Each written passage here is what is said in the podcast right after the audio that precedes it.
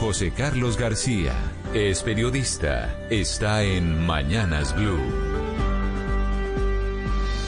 Son las 6 de la mañana, 31 minutos. En medio de las discusiones sobre los taxistas y las plataformas digitales de transporte, el, el, senador Jorge Enrique Robledo, furioso crítico de Uber y aplicaciones similares, salió con un comentario en un video personal que sorprende por su nivel de desconocimiento y de menosprecio por el emprendimiento digital y la innovación tecnológica.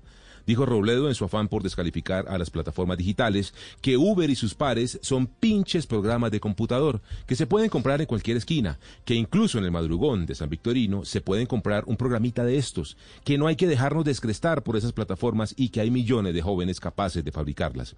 Y en medio de todo tiene razón, senador, en varios aspectos.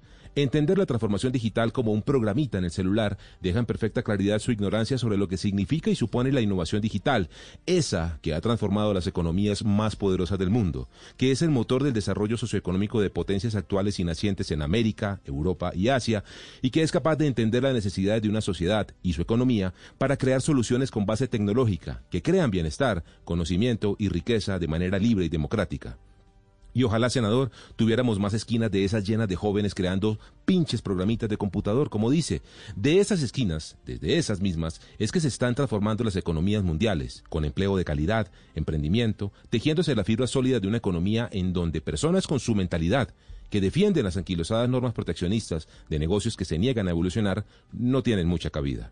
La próxima vez, senador Robledo, que desee defender a los taxistas, algo que por supuesto tiene todo el derecho de hacer, no ataque a la tecnología ni a la innovación digital. Tampoco ataque a los jóvenes emprendedores que se dedican a desarrollar las soluciones del futuro. Los pinches programitas esos para usted. Al contrario, debemos dejarnos descrestar de esas muchachas y muchachos que hoy están construyendo con innovación tecnológica el futuro de sus nietos y de mis nietos. Estás escuchando Blue Radio.